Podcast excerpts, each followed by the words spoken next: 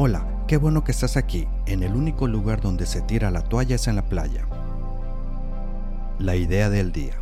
Son podcasts de máximo 3 minutos en los que compartiré una idea para que puedas aplicarla o pensarla durante el día. Espero te guste. Siempre nos podemos conectar en Facebook o Instagram como Yo soy Jorge L. 33 hábitos para que las personas te traten con respeto. Regularmente las personas desean ser tratadas con respeto, pero muchas veces no sabemos actuar para que así sea. Es por eso que existen estos 33 hábitos que te ayudarán a que la gente te tenga más respeto.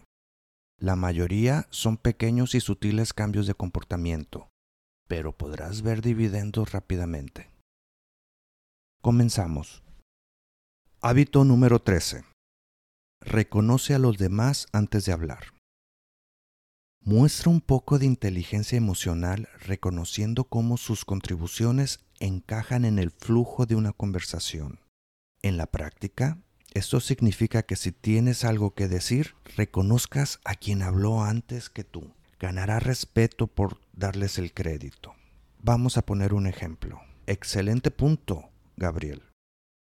Y me hace pensar en algo más que deberíamos considerar.